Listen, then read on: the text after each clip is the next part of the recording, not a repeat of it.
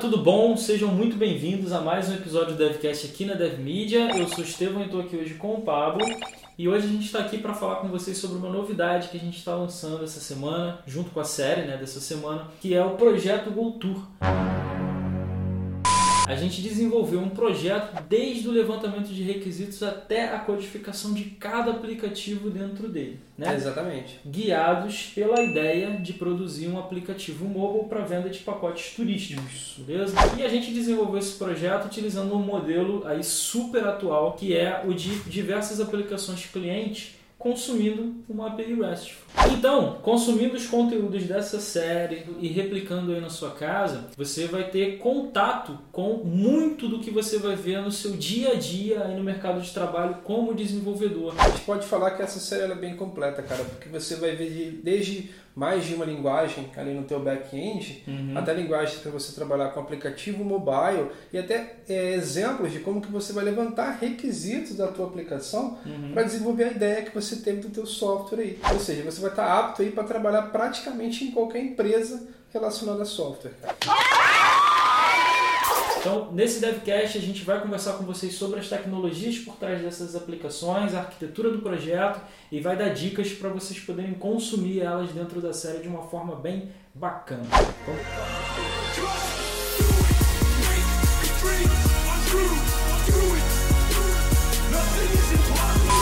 Beleza, Pablo, então explica pra gente aí o que, que é o projeto Cultura. Pô, cara, na semana de levantamento de requisitos, a gente teve nesse curso, né, um cliente fictício que tinha uma agência de viagens chamada Go Tour. Por coincidência, esse cliente parecia um pouco comigo, né? É, pouca coisa assim. O importante é saúde, cara.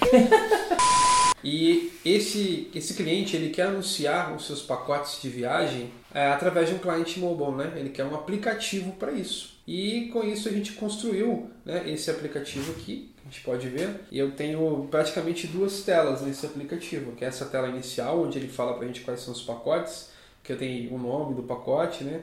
qual é a data que ele vai acontecer e se a gente clicar nele eu tenho mais detalhes, eu tenho uma descrição completa desse pacote. Dentro dos detalhes aqui, por exemplo, se eu quiser fazer uma ligação, né, eu tenho um número do telefone, é só clicar aqui ele chama direto a API do telefone para poder entrar em contato. Isso. Eu lembro que fazia parte do perfil do negócio do cliente que essas vendas eram feitas por telefone, né? Isso, exatamente. Eu não tenho nada para comercializar esse pacote no aplicativo. Uhum. Por isso que na descrição a gente coloca o número do telefone que ele quer realmente receber essa ligação por questões de, de negócio dele, né? De repente ele quer uhum. negociar com o cliente, alguma uhum. coisa assim. Mas aqui embaixo tem preço, né? Da... Isso mas nada mais, né? Ele faz a compra pelo, pelo telefone. Exatamente. Bom, e nessa aplicação cliente a gente utilizou o React Native, né?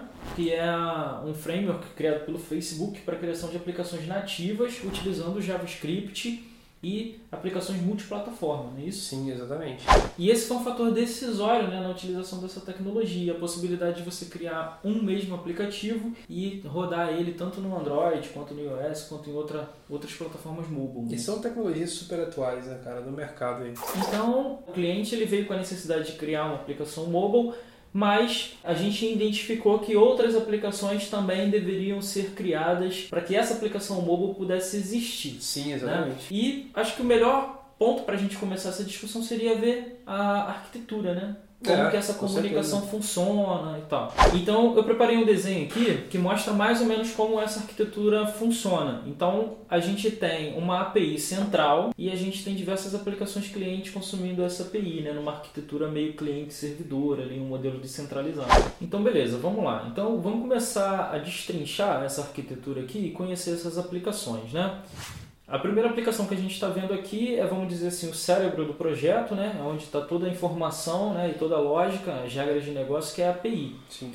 E ela faz parte do projeto criando uma API RESTful com Lumen que vai estar tá aí na série para você consumir. Todos os projetos que estão na série, como a gente pode ver aqui no meu navegador, eles têm esse botão de Run para a gente ver o projeto em execução. Então, se eu clicar no botão de Run, é, eu vou ter todas a, lista a listagem de todos os pacotes aqui vindos da API mas aqui no Postman, que já é uma aplicação criada para teste de APIs e tal, a gente consegue ver isso de forma mais organizada aqui embaixo. Né? Então, fala aí, Pablo, um pouco pra gente qual é o papel dessa API dentro do projeto e como ela foi desenvolvida. Assim. Então, cara, essa API ela vai servir como base de dados, né? como fonte de informações para a aplicação mobile. Porque assim, ele já tem todo o detalhe dos pacotes que ele vai oferecer, preço, tem todas as informações. Ele só quer informar isso para o usuário através de um cliente mobile. Uhum. Então o que a gente decidiu fazer? Poxa, vamos criar uma base, uma API por fora para ser consumida para quem ele quiser, seja um site web, seja um aplicativo. E é o que essa API faz, ela vai pegar todos os dados do banco de dados relacionados ao pacote e vai fornecer essa informação para quem estiver consumindo isso aí. E nessa API a gente utilizou como linguagem o PHP, utilizando o framework Lumen, que é um micro framework né, voltado para o desenvolvimento de microserviços e APIs RESTful.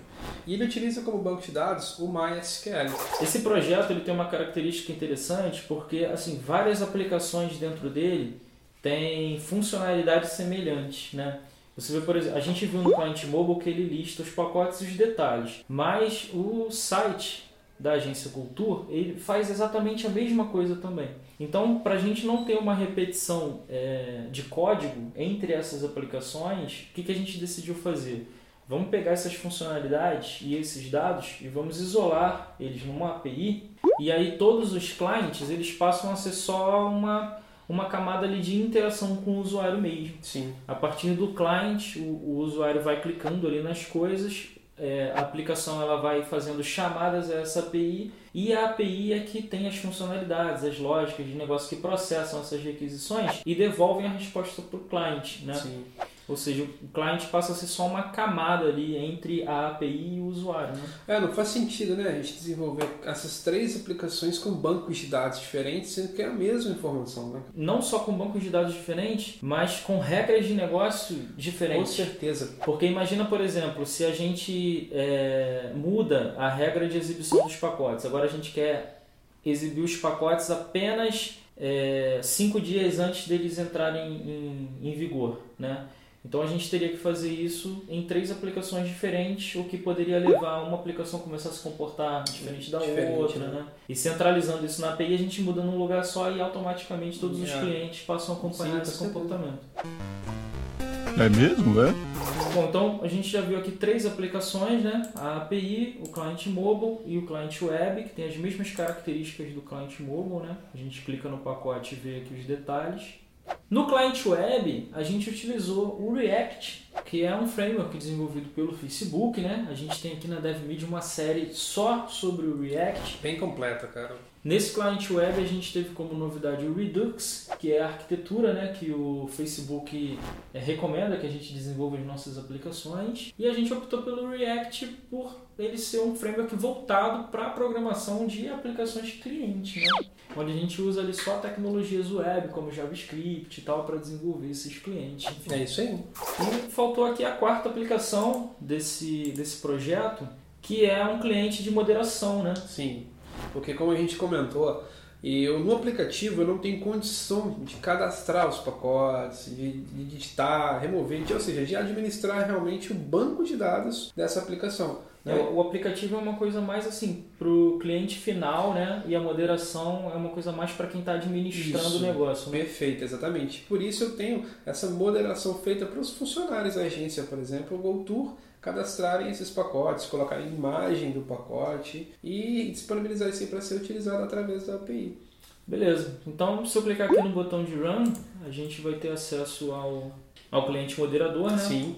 E essa aplicação aqui, ela é um CRUD de, de, de pacotes de viagem, né? Vamos dizer assim, mas todas essas ações de CRUD elas também estão na API, né? Então explica pra gente aí mais ou menos como é que acontece essa interação. Então, a gente utilizou nessa aplicação o framework PHP Laravel e para poder fazer o consumo dessa API, a gente teve que adicionar uma nova biblioteca chamada Guzzle, que vai realmente consumir as informações da API, que são informações através de métodos HTTP, post, get, e vai trazer tudo isso para a gente aqui trabalhar nessa tela aí bonitinha do jeito que a gente está vendo aí. Esse Guzzle é um framework. Ele é uma biblioteca. Errou! É a biblioteca? É. Faz parte do Laravel? Ele não faz parte do Laravel, ele é uma biblioteca de terceiro, mas que é facilmente acoplada aí ao, ao Laravel.